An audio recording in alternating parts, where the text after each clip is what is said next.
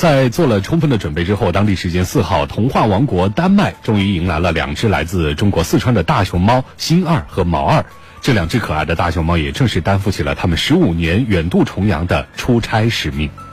当地时间四月四号下午七点左右，运有中国大熊猫的北欧航空公司班机正式落地丹麦首都哥本哈根国际机场。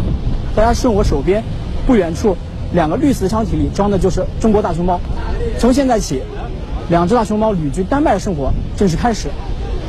或许因为飞行员考虑两位贵客的缘故，飞机比原定计划稍稍晚到了半小时。不过这丝毫不影响丹麦人的热切期盼。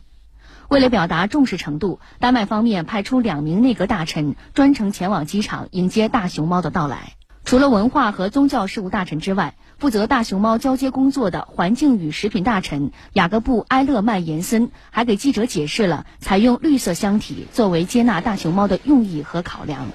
这次大熊猫的顺利抵达，也离不开成都大熊猫繁育研究基地和中国驻丹麦使馆的大力支持。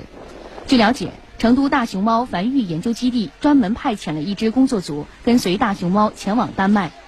同时中国驻丹麦使馆更是集全馆力量为国宝旅居他乡保驾护航。